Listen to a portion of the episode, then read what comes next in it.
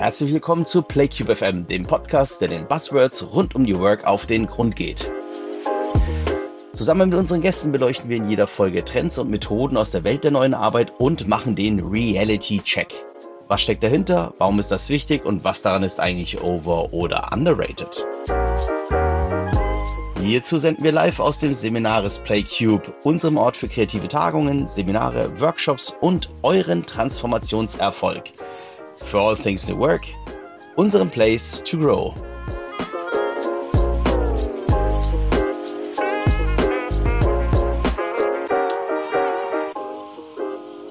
Ja, hallo und herzlich willkommen zu PlayCube FM. Mein Name ist Jochen Swoder und ich leite seit 2018 die Seminaris Hotelgruppe.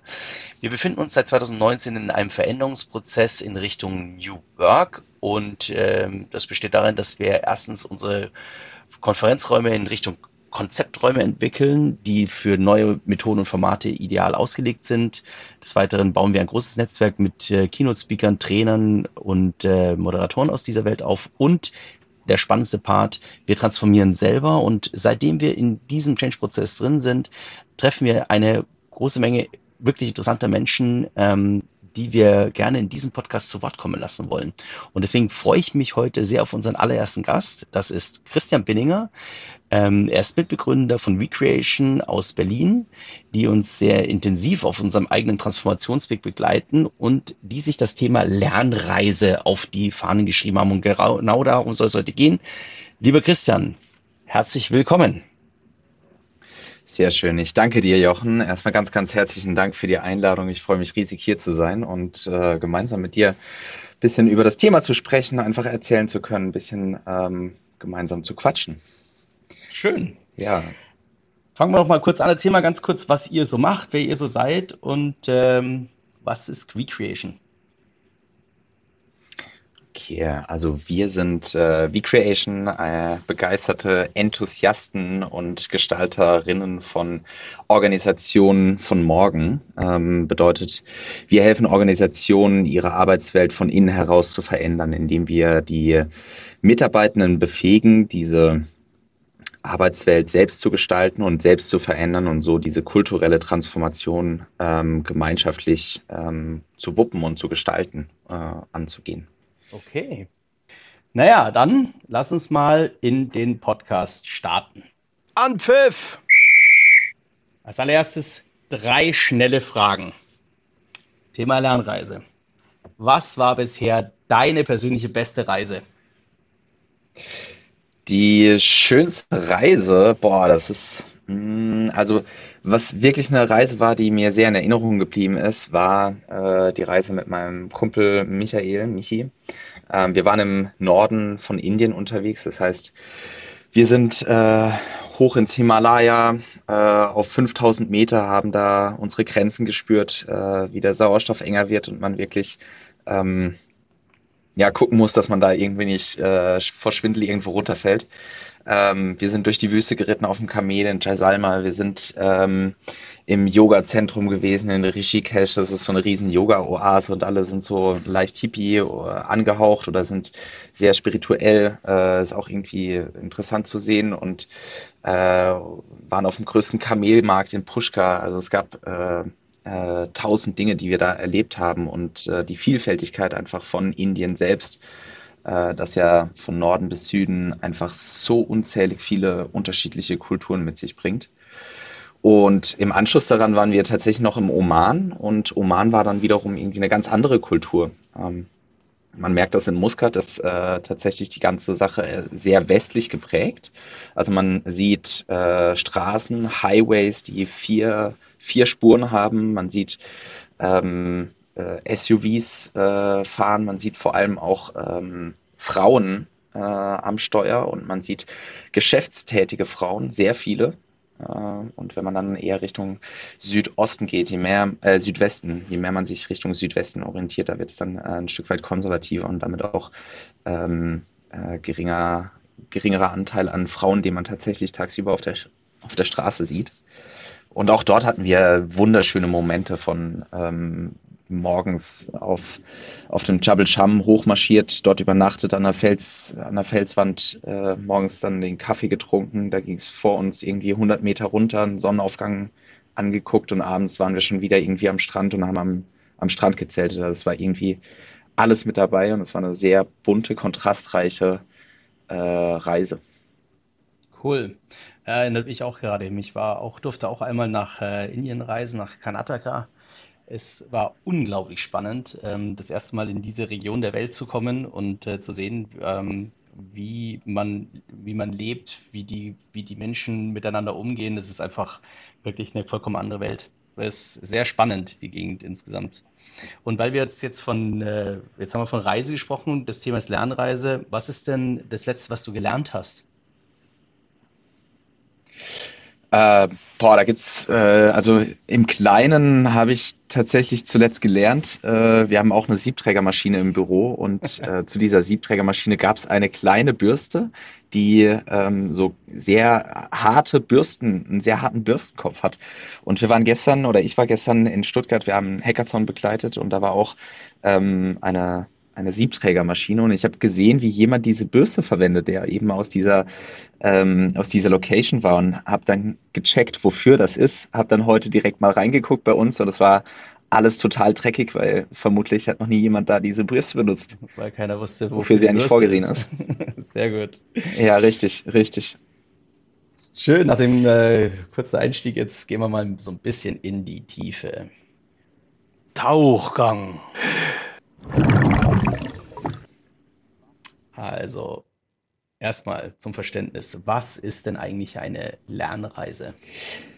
Ja, eine Lernreise. Also unter Lernreise verstehen wir, oder ähm, ich spreche mal von mir, ähm, dass das ein bisschen aufgebaut ist wie ein Projekt hinsichtlich, ähm, man, man setzt sich ein, ein Ziel, man äh, gibt sich einen zeitlichen Rahmen dafür ähm, und hat damit quasi einen Anfang und ein Ende, ähm, so wie das bei einer Reise ja ähm, häufig so ist. Ähm, sonst würde ich das eher mal unter Abenteuer verbuchen, ähm, was eben sehr offen ist. Und ähm, diese, diese Reise ist eben von innen heraus selbst initiiert. Das heißt, ähm, die Zielsetzung davon findet durch die Person eben statt, Nutzerinnen, Nutzer. Und diese, diese einzelnen Meilensteine sollte sich äh, die Person dabei selbst eben auch erarbeiten und eben auch das dabei reflektieren, was man eben erlebt hat. Und ja, das, das würde ich mal so grob als ein Verständnis von Lernreise sehen, ähnlich wie ein Projekt, ein Anfang, ein Ende, äh, eine Zielsetzung, die von innen heraus entsteht und der Nutzer, der dabei das Ganze bewusst wahrnimmt. Und äh, wie seid ihr gerade auf dieses Thema gekommen? Warum habt ihr euch darauf so spezialisiert, beziehungsweise so fokussiert ihr da so drauf? Gab es irgendeinen Auslöser oder? Ähm, es gab den Auslöser, äh, wir haben bei dem Buch Future Skills mitgeschrieben und in diesem Buch äh, geht es eben um entscheidende Kompetenzen der Zukunft. Und ähm, natürlich ist Lernen schon immer eine, eine Fähigkeit, die immer dazugehört und ähm, ist jetzt auch nicht tatsächlich etwas Neues, dass das eine wichtige Fähigkeit ist. Wir haben uns nur in, im Zusammenhang dieses Buches eben einerseits gefragt, okay, was ist denn wirklich eine sehr bedeutende ähm, Zukunftsfähigkeit oder Fähigkeit, die man in Zukunft braucht? Und sind dabei eben unter anderem auf das Lernen selbst gekommen und das Verständnis von Lernen, dass man das ähm, ein bisschen ähm, neu definieren darf, neu verstehen darf und haben uns eben im Zuge dessen dann auch viel mehr äh, fokussiert auf das Thema und äh, haben dann eben auch gemerkt, dass wir selbst seit einigen ähm, Monaten oder Jahren uns eigentlich da auf einer eigenen Lernreise beziehungsweise da eben eher auf einem Lernabenteuer befinden äh, durch diese Gründung, die wir da selbst mhm. ins Leben gerufen haben. Okay, warum? Also die, wenn ich das richtig verstehe, ist ja eine Lernreise, äh, wie du gesagt hast, man setzt sich ein Ziel, man ist längere Zeit unterwegs. Ähm, hat die einen speziellen Nutzen? Also kann man, äh, kann man mit einer geplanten Lernreise mehr erreichen als mit, mit einzelnen Seminaren? Oder was ist der Unterschied zwischen äh, einer Reihe von Seminaren, die ich mit äh, einer Gruppe durchführe, und der sogenannten Lernreise? Wo kann ich da den Unterschied tatsächlich sehen? Ich würde mal sagen, bei einer Lernreise entstehen viele Erken oder eine Lernreise ähm, setzt sich zum Ziel unter anderem, ähm, die Erkenntnisse von innen heraus entstehen zu lassen. Also aus dem Nutzer, aus der Nutzerin durch das bewusste Wahrnehmen des Erlebten und das Reflektierten des Erlebten und dadurch eben auch einen sehr spezifischen, subjektiven Bezug zu der eigenen ähm, äh, Wirklichkeit, die dabei erlebt wird. Okay. Und, ähm, Mhm. Beim Seminar ist äh, häufig der Fall, dass die Inhalte ja vorne mundgerecht präsentiert werden und äh, man sich hinterher dann irgendwie den eigenen Bezug dazu oder den eigenen Bezug im eigenen Kontext auch noch dazu schaffen muss. Das ist im, im, in meinem Verständnis von der, der Reise da quasi genau der umgekehrte Fall. Also das Seminar schneidet äh, die, die Kartoffel schon mal in Häppchen und bei der Lernreise mhm. ähm, entsteht das quasi viel mehr äh, aus sich selbst heraus, dass man sagt, naja, jetzt will ich hier das, den Happen abschneiden, diesen Happen will ich jetzt als nächstes abschneiden. So würde ich das mal vergleichen. Okay. Ähm, ist es auch so, dass äh, zwar das Ziel von vornherein klar ist, aber es hört sich jetzt so ein bisschen so an, als würde der Weg sozusagen von den Reisenden selber auch mitbestimmt werden. Das heißt, ähm, ist es so ein Learning by Doing, also dass man auf dem Weg tatsächlich mitkriegt, ah, hier sollte man vielleicht mal rechts abbiegen oder hier sollte man vielleicht mal den linken Weg nehmen, weil das äh, mehr aufmacht. Das ist eine, hört sich auf jeden Fall nach einer agileren Methode an, als wenn ich vorher einfach mir einen Plan mache und dann die Seminare und die Workshops dementsprechend durchziehe. Ja, bei der, also bei der Lernreise ähm, reflektiert ist ein großer Teil eben auch äh, die Reflexion. Und das bewusste Wahrnehmen dessen, was einem dabei gut tut, was gut funktioniert und was vielleicht auch gar nicht funktioniert. Das heißt, es ist halt eben auch so ein Stück weit ein Try and Error und immer wieder experimentieren, dabei vielleicht mal hinfallen, aber es ist ja nicht, es geht ja nicht darum, das Bewusstsein jetzt darauf zu lenken, aha, ich bin jetzt hingefallen, sondern eher das Bewusstsein darauf zu lenken, was funktioniert für einen gut und was nicht, weil die Art und Weise, wie man lernt, ist natürlich sehr bestimmt von dem Subjekt selber, von der Person, die ähm, dabei lernt. Cool. Wenn ihr jetzt äh, bei einem Auftraggeber seid und äh, merkt, hier für dieses, für dieses Projekt, ähm, da kommt diese Lernreise tatsächlich gut in Frage und das passt sehr gut als System. Ähm, wie wird das konkret umgesetzt? Was passiert da in der Absprache zwischen euch und dem Kunden, beziehungsweise wie entsteht so eine Lernreise tatsächlich faktisch? Also wir ähm, fragen erstmal danach, was, was denn die Intention ist. Also wozu soll das Ganze dienen? Was soll das äh, denn bezwecken? Und vor allem auch, wer sind die Leute, die sich darin äh, daran bedienen oder die, die sich in dieser Lernwelt dann bewegen sollen. Das ist mal so Punkt eins.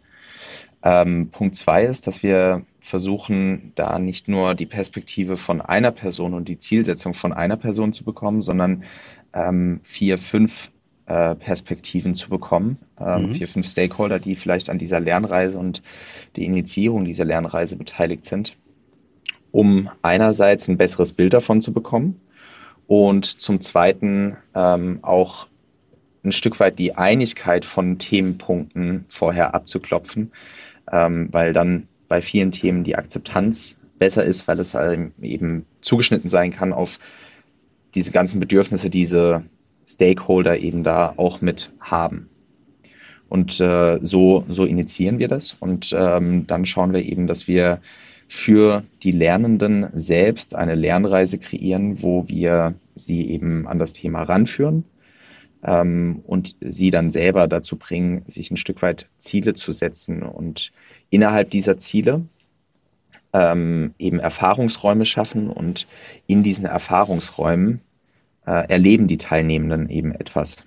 Ähm, die Erlebnisse werden von uns äh, ein Stück weit emotionalisiert, beziehungsweise durch Emotionen auch aufgeladen, ähm, weil dadurch ein viel tieferes Lernen oder ein nachhaltigeres Lernerlebnis eben möglich ist. Und dann begleiten wir eben auch jeweils immer die äh, Regen dazu an, diese Erlebnisse auch zu reflektieren, um dann bei den Lernenden eben den Raum zu schaffen für eigene Erkenntnisse, so dass die Leute für sich selber ähm, erfahren können, was hat denn jetzt gut funktioniert, was nicht. Mhm. Weil du gerade von den Stakeholdern gesprochen hast, gibt es Stakeholder, die unabdingbar in dem Prozess äh, ähm, beteiligt sein müssen, ähm, beziehungsweise äh, die den Prozess auf jeden Fall unterstützen müssen, weil er sonst nicht funktioniert? Also wer sind die Key Player sozusagen? Also zum einen sind äh, Key Player ähm, in so einem Fall die Personalentwicklung äh, erfahrungsgemäß, weil die ja häufig eben auch eigene Zielsetzungen hat, die vielleicht manchmal auch im Hintergrund noch liegen oder vielleicht noch gar nicht aufgedeckt sind. Ähm, Projektsponsor oder Sponsorin, ähm, mhm. auch sehr wichtig natürlich äh, an der Stelle. Und ähm, das sind also auf jeden Fall Haupt, Hauptplayer, die oder Hauptstakeholder, die man da mit dabei haben sollte. Mhm. Und äh, ich sag mal so, insgesamt äh, kann es auch gut sein, mal jemanden aus völlig anderen Perspektiven dabei zu haben, sei es eben jemand aus dem Betriebsrat, ähm, der das vielleicht auch in dieser Richtung noch ähm, mit beleuchtet, wo man die Leute auch da gleich mitnimmt. Mhm. Ähm, oder auch Leute, die äh, vielleicht auch selber gerade im Lernprozess sind und äh, sehen, wie bei ihnen in der Organisation jetzt gerade gelernt wird. Also da ist das Stichwort eben Auszubildende. Mhm. Kann hilfreich sein. Mal so Reality-Check, ne? Ähm, was kann die Lernreise und was kann sie nicht? Ähm, also was sie nicht kann, ist zaubern. Zaubern, dass äh, vordefinierte Erkenntnisse entstehen sollen. Ähm, dafür kann man einfach nicht garantieren.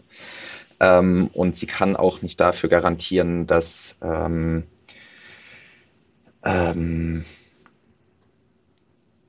dass das Ergebnis, äh, das hinterher gewünscht ist, auch wirklich rauskommt. Äh, es ist schon ein Stück weit ein ergebnisoffener Prozess. Man kann das natürlich ähm, schon ein Stück weit dahin begleiten und kann das sehr darauf anpassen und schauen, dass diese Erkenntnisse entstehen, aber eine Garantie dafür gibt es eben nicht. Aber das ist ja auch logisch, weil äh, Menschen mit im Spiel sind und ähm, wir sind ja keine Roboter, die ähm, durch eins oder null irgendwie bestimmt werden, sondern eben auf vielen verschiedenen Ebenen ähm, von unterschiedlichsten Dingen getriggert werden. Ähm, ja, das, das würde ich mal sagen, dass also eine Garantie für eine Erkenntnis, die in den Leuten entsteht, kann man nicht geben. Mhm. Das ist ganz interessant, weil du das gerade sagst. Ähm, ähm, wir haben auf der, unserer eigenen Transformation oder ich habe da festgestellt, dass es sehr oft die Herausforderung gibt, dass Mitarbeiter oder Mitarbeiterinnen eine bestimmte Vorstellung von einem Outcome haben. Also dass die von vornherein genau wissen, wo sie eigentlich hinwollen.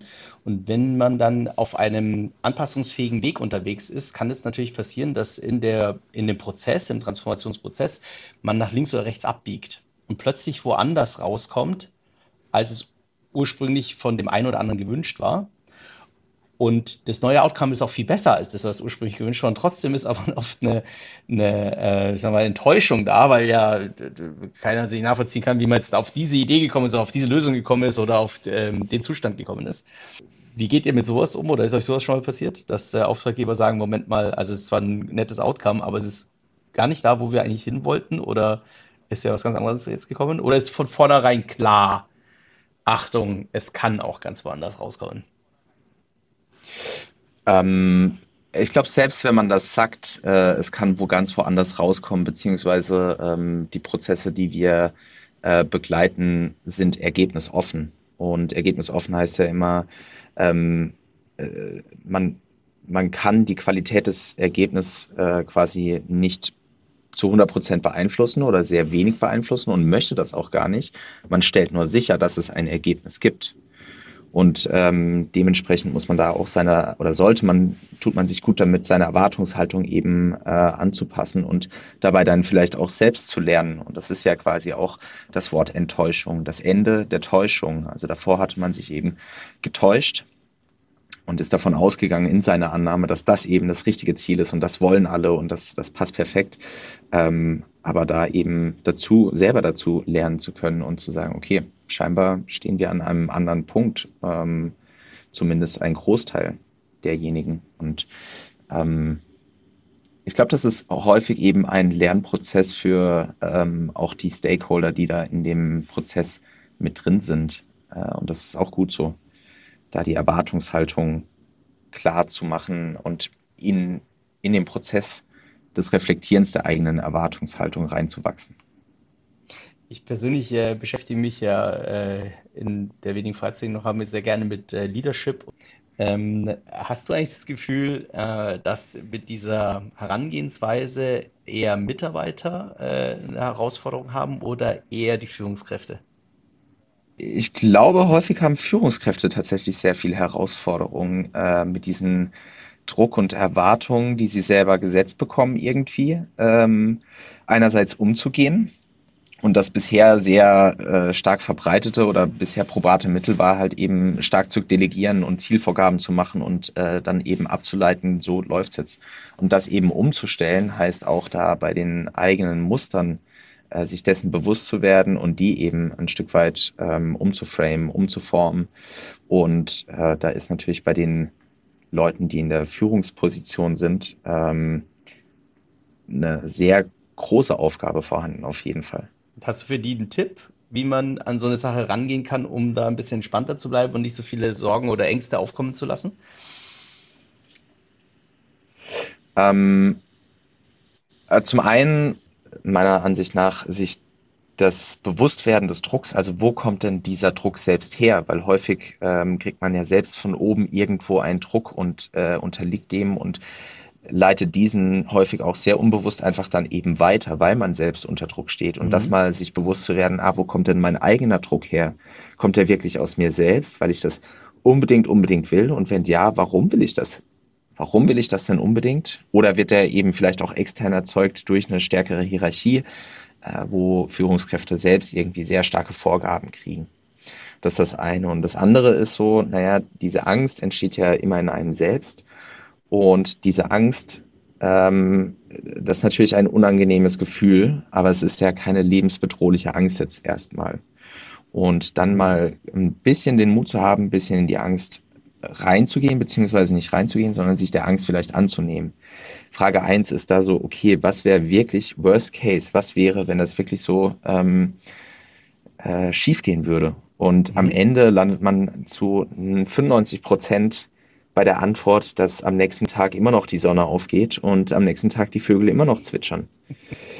Und mhm. da vielleicht dann über dieses Bewusstsein sich dann selbst auch zu sagen, so, und bin ich mutig genug, um mich selbst überraschen zu lassen, um etwas Neues lernen zu wollen oder etwas Neues lernen zu können. Dafür muss ich eben auch offen sein, ähm, nicht mit meinen eigenen Annahmen zu gehen, sondern mich selbst überraschen lassen zu können. Sehr schön. Super, danke dir. Jetzt kommen wir zu meiner Lieblingsrubrik. Oh, epic fail. Erzähl mal von einer Lernreise, die so richtig gar nicht funktioniert hat. Also wirklich was, was gegen die Wand gefahren ist, ja, aus deiner Vergangenheit. Oder vielleicht hast du ja auch von irgendwem anderen von sowas gehört, aber so ein richtiges Ding, das ging in die Hose und vielleicht äh, ganz weißt du ja auch warum oder wo da die Problematiken lagen. Ähm, also es gibt eine, eine Lernreise, das weiß ich noch klar, äh, ganz genau, wo wirklich irgendwie sehr stark nach, nach hinten losgegangen ist. Das war, da war ich noch ein kleiner Stöpsel, ich weiß nicht, acht, acht Jahre alt, sieben, acht Jahre alt. Es war so ein, äh, ich hatte die Idee, ein, ein Katamaran zu bauen aus Holz und habe dann eben da an Holz rumgefeilt und habe daran gemacht und getan und habe dann alles schön fein säuberlich abgeschliffen und ähm, sehr viel Zeit und Arbeit reingesteckt, habe am Ende das Ganze dann noch äh, angestrichen und angemalt. Und äh, kam, dann kam eben der große Moment, wo ich das Ganze dann zu Wasser gelassen habe und äh, es wurde ersichtlich, dass der Aufbau auf diesem Katamaran eben viel zu schwer ist für äh, diese, diese seitlichen, wie heißen das, diese, diese Schwimmelemente quasi. Weil die waren ja gar nicht hohl, die ja. waren einfach nur aus Holz. Und das Ding ist untergegangen und ich war sowas von enttäuscht, habe sofort angefangen zu heulen und bin irgendwie so, ich war untröstlich. Äh, und zusätzlich ist dann auch noch die Farbe abgegangen, weil es natürlich Wandfarbe war, keine Holzfarbe. Also irgendwie war das so ein, eine unfassbare Schuss in den Ofen, aber das ist mir bis heute einfach hängen geblieben. Und äh, das war so ein über einen längeren Zeitraum. Hab dann hinterher eben auch nochmal probiert, mit Kork zu arbeiten und aber irgendwie hat das alles nicht funktioniert und geklappt. Ähm, Im Nachhinein ist natürlich klar, warum. Mhm. Äh, die Dichte von Holz ist da einfach viel zu hoch äh, und der, der, der Schwimmkörper müsste hohl sein. Und ähm, ja, zum, äh, was auch ein Lernerlebnis war, was vielleicht ein bisschen kürzer her ist, äh, das war ein, äh, ein Webinar oder ein, eine Session, die wir zum Thema Lernfreude gegeben haben und waren da auf einem Event ähm, digital. Das war ein Event, wo sehr viele Sessions waren und hatten dort eine Breakout-Session und die Leute kamen rein. Ich glaube, so 30, 35 Leute kamen rein und äh, wir haben in unserer Herangehensweise, das eher interaktiv zu machen, anstatt eben die Leute passiv zu beschallen, ähm, haben da losgelegt und die Leute sind einfach reihenweise Stück für Stück da mehr und mehr rausgepurzelt und haben sich auch überhaupt nicht von uns begeistern lassen, in diesen Aktivmodus reinzugehen. Und wir haben irgendwie 0,0 auf dem Schirm gehabt, dass die Zuhörerschaft womöglich den ganzen Tag ähm, auch in diesem passiven Konsummodus bleiben wollte und gar nicht bereit war, in so einen aktiven Modus reinzugehen. Und es war, ähm, ich musste währenddessen schon lachen und dachte so, ja, ja, cool. Das ist jetzt so richtig unangenehm, fühlt sich gerade an, aber bin gespannt, wie es sich anfühlt, wenn ich hier rausgehe. Weil du gerade sagst, du musstest lachen. Äh, ich habe auch in den letzten Monaten gelernt, dass es sehr oft hilft, wenn was so richtig baden geht, einfach mal den, die Ironie oder den, den, den Fun-Part davon einfach zu erkennen und einfach mal herzlich drüber zu lachen, weil man es dann auch ein bisschen einfacher äh, verarbeiten kann. Ähm, Humor ist sicherlich ein, ein, guter Begleiter, wenn mal was schief läuft. Ähm, welche Learnings holst du, hast du denn aus deiner Katamaran-Geschichte gezogen für dein Leben oder vielleicht auch für die Arbeit heute? Also ich, ich glaube, ähm, ein, ein Teil Theorie beziehungsweise vielleicht mal Leute konsultieren, die vielleicht schon ein bisschen mehr Erfahrung haben, kann hil hilfreich sein, um da schneller ähm, quasi dazu zu lernen und nicht erst mit dem großen finalen Resultat dann auf die Stauze zu fliegen. Ähm, wir haben das eben auch ähm, mit so einem Prinzip äh, bei uns verankert, Fehlerkultur beziehungsweise Lernkultur, lieber dreimal vom Bordstein als einmal vom Dach zu fallen. Und da bin ich definitiv vom Dach gefallen. Also ähm, da vielleicht früher mal jemandem sagen, so, hey, das und das habe ich vor, glaubst du, das klappt? Oder was, was glaubst du, sollte ich da nachsteuern? Wäre auf jeden Fall sehr hilfreich. Mhm. Also eine meiner liebsten Methoden ist ja, die ich auch persönlich wirklich sehr häufig nutze, ist wirklich Effectuation. Also ich ich, das, da stehe ich total drauf. Und das Schöne ist dabei ja, dass man, ich bin jemand, ich muss immer allen Menschen gleich meine besten Ideen immer gleich erzählen. Ja? Also ich bin ganz schlecht, wenn es darum geht, äh, Dinge für sich zu behalten, die so, ne, wie man arbeiten will. Und das ja. Schöne ist aber daran, wenn man es vielen Menschen erzählt, dass man eben sofort das Feedback bekommt, du, das funktioniert nicht, weil, ja. Oder das ist so, und man kriegt auf einmal die Eindrücke, die man selber in seinem Enthusiasmus gar nicht gedacht hat. Und dann hast du natürlich den Vorteil, dass dir einer sagt, dass so ein Schwimmkörper hohl sein muss, damit er schwimmt, ja, weil Holz sitzt so dicht da. Also deswegen kann ich gut nachvollziehen. Super. Also vielen, vielen Dank für die Offenheit. Ja. Ähm, ist ja nicht immer so einfach, mal so ein Fail auch rauszugeben. Geht's dir noch gut? Ist alles in Ordnung? Weil wir gehen. Alles, super. alles bestens. Wir gehen jetzt Danke in die Quickrunde. Ja? Ähm, und zwar in Over oder Underrated. Genau, over oder underrated. Ähm, das funktioniert folgendermaßen. Ich sag dir, warte, ich habe mir für dich ausgedacht, 1, 2, 3, 4, 5, 6, 7, 8, 9, 10, 11, 12, 12 Begriffe und du sagst möglichst spontan, ob dieser Begriff in der Szene over- oder underrated ist. Ja? Ob du deiner Meinung nach meinst, ah, eigentlich darauf braucht man eigentlich keine Rücksicht zu nehmen, dann wäre er overrated oder ja, das sollte man auf jeden Fall äh, in Betracht ziehen, dann wäre er underrated und bitte aufpassen, ne? underrated sollte man ähm, besser öfters äh, sich zu Gemüte führen und overrated wird viel zu viel drüber gequatscht. Ja? Okay. Und wirklich Alright. spontane Antworten bitte. Ja? Also, over oder underrated? Erster Begriff. Intuition. Underrated. Komfortzone. Overrated. Mentoring. Underrated. Vorbilder. Ah, bin ich am Schwanken, aber ich sag einfach mal underrated. Okay. Wissen und Know-how.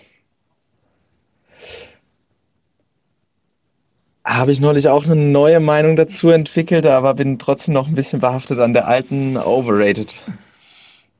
Weiterbildung. Underrated. Zertifikate. Overrated. Ganz klar. Ein abgeschlossenes Studium. Overrated. Smalltalk.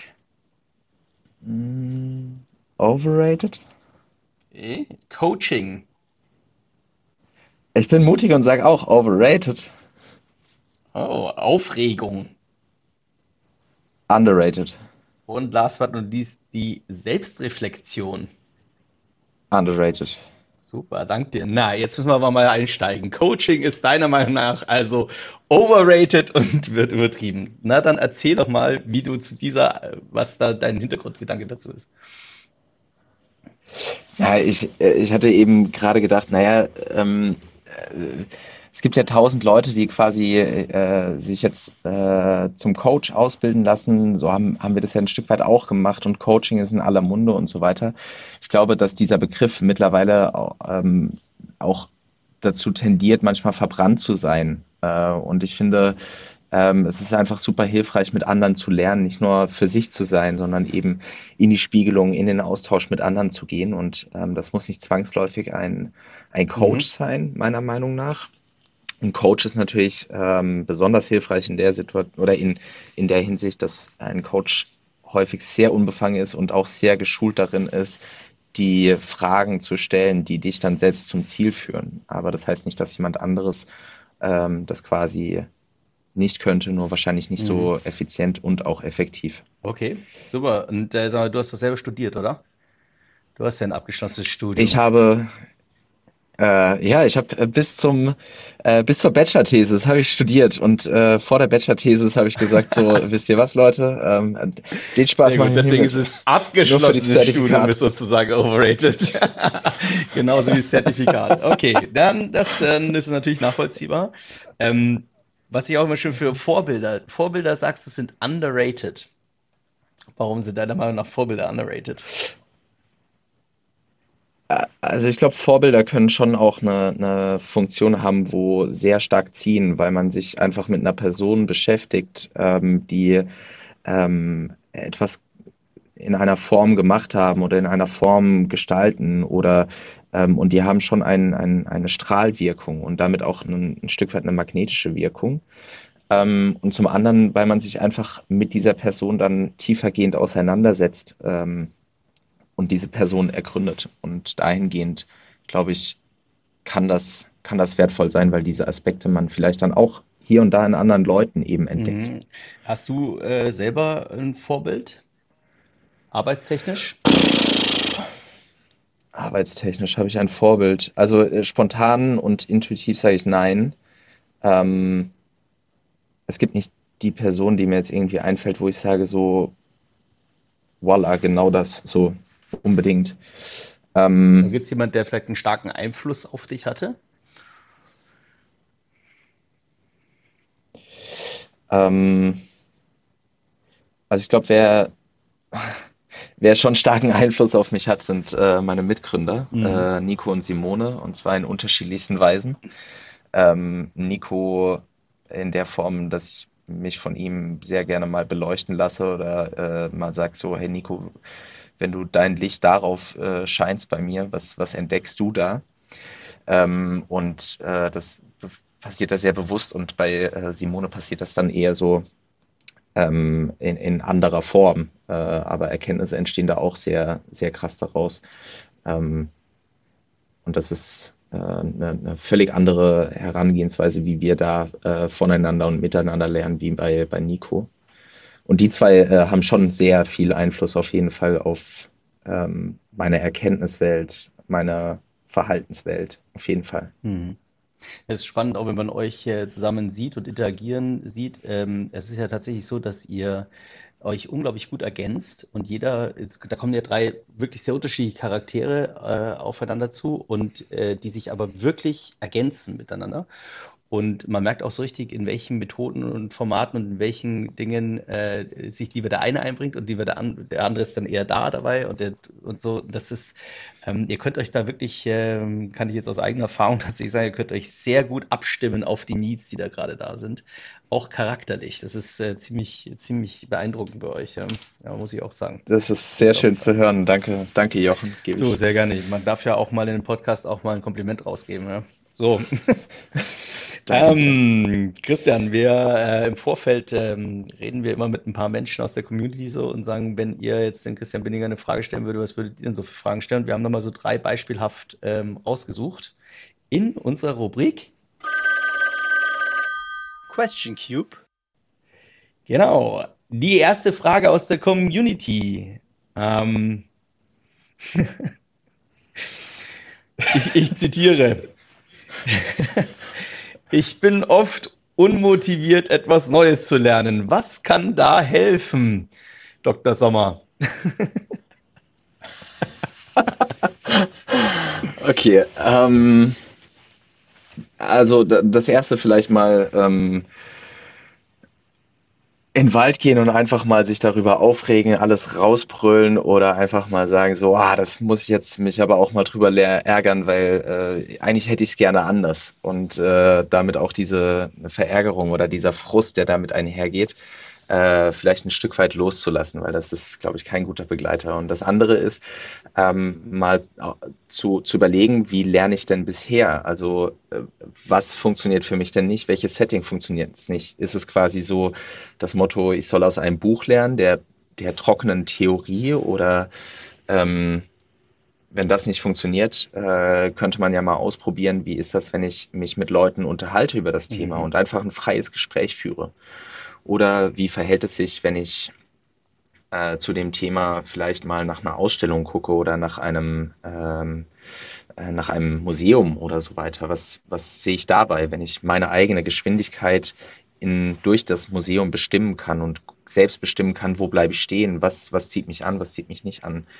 Ähm, das wäre ein mhm. einfacher mhm. Tipp, den ich da mitgeben ähm, würde also die eigene ähm, Art zu lernen, zu erfahren, ist, glaube ich, auch immer sehr gut, dass man da wirklich rausfindet, mh, hm, was bin ich für ein Lerntyp, auch wenn es so ein Klassiker ist, aber das ist ja tatsächlich so eine Geschichte.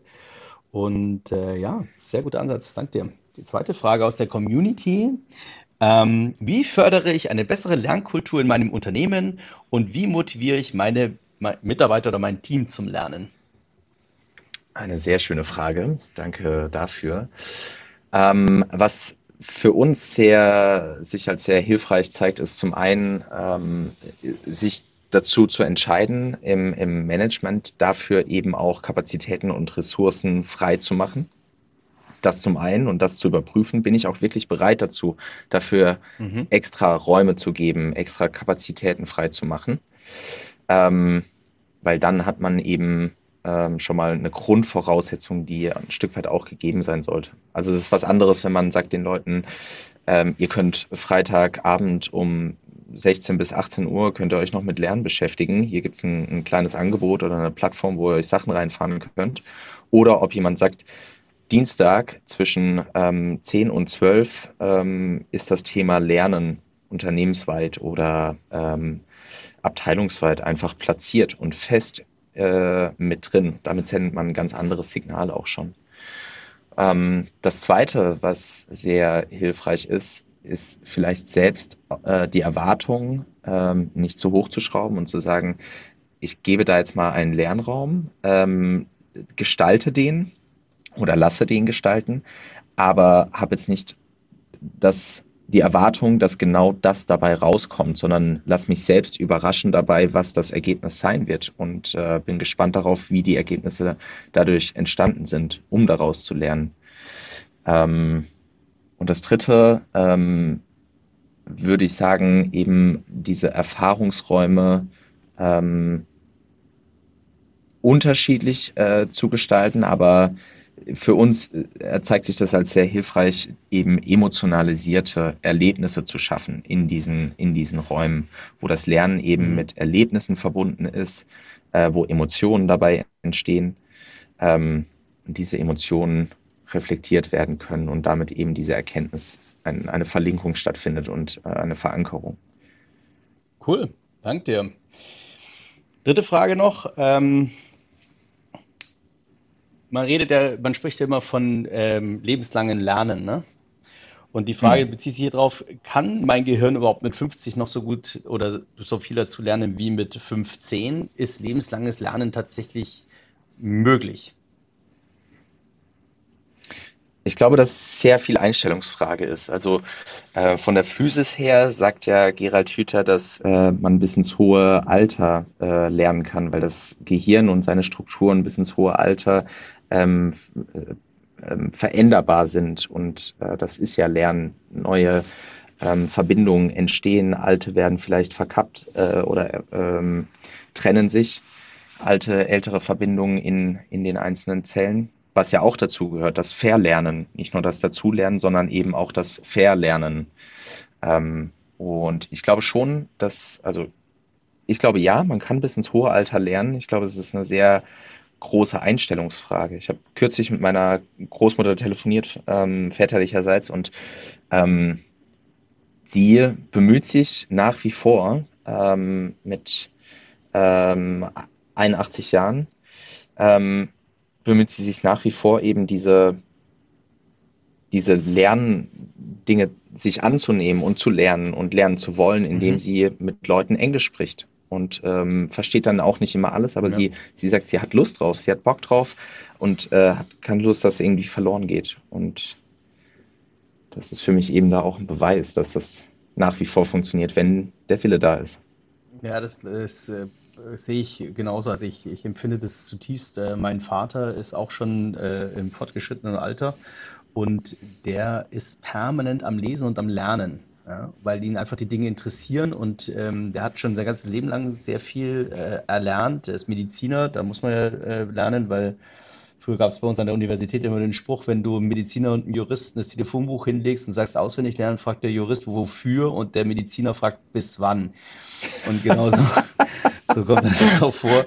Aber der, mein Vater ist wirklich ein unglaubliches äh, Lexikon sozusagen und ähm, hört auch jetzt mit knapp 80 einfach nicht auf. Also er, er bleibt an seinen Büchern, er lernt Musikinstrumente neu, weil er das schon immer wollte und man merkt, dass da einfach der Geist auch total rege bleibt und das ist total schön. Also es ist wirklich auch toll zuzuhören, ist auch, weil wir vorhin von Vorbildern gesprochen haben, in der Beziehung sicherlich ein großes Vorbild. Zu sagen, lebenslanges Lernen ist ähm, eine tolle Geschichte und hält eben auch fit. Ja. Das Gehirn ist auch wie ein Muskel durch Training natürlich jung zu halten. Total schön zu hören. Absolut.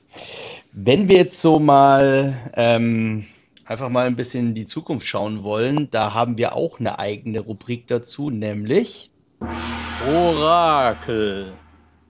Und zwar schauen wir mal einfach mal fünf Jahre von heute in die Zukunft in puncto Lernreise. In fünf Jahren ist die Lernreise immer noch ein nachhaltiges Modell oder war es ein Trend? Ähm, ich glaube, es funktioniert nach wie vor ein Stück weit, dass man Menschen ein bewusstes Lernraum äh, schafft, aber ich glaube, in Zukunft werden ähm, die Leute mehr Richtung Erfahrung in einer Gemeinschaft gehen und äh, mutiger sein, gemeinschaftlich Erfahrung zu sammeln. Und die Bibliothek der Zukunft ist äh, für mich nicht mehr sowas, wo einzelne Bücher drin stehen und äh, das einzelne Wissen ähm, drin verpackt ist, sondern ein Garten voller unterschiedlicher Skulpturen, die jeweils eben eine Erfahrung in einem bestimmten Kontext mit unterschiedlichen Leuten ähm, abbildet und damit eben auch in den Wurz in den Leuten verwurzelt ist. Und ähm, ich glaube, dass die Leute mehr und mehr in, ähm, in diese Welt eintauchen werden, wo es wirklich um das Erfahrungen machen mhm. geht und schnell viele Erfahrungen zu machen. Ja, es fühlt sich so an, wenn du das so erzählst, äh, als wäre eine Lernreise eigentlich ein, äh, ein, ein natürlicher Prozess schon fast. Also, dass man die so gestaltet, dass es eigentlich dem entspricht, wie Menschen lernen und sich entwickeln wollen.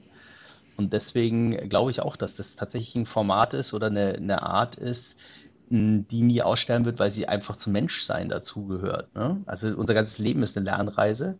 Und ähm, wenn ich das jetzt auf ein Projekt äh, einfach bloß fokussiert anwende, ähm, bleibt es immer noch dieselbe Lernreise wie die, die wir von unserer Geburt bis zu unserem Tod eigentlich nehmen. Ne? Und das ähm, ist eine total schöne äh, Empfindung, die ich dabei habe, weil ich einfach sage, das, das, das passt so dazu. Ja.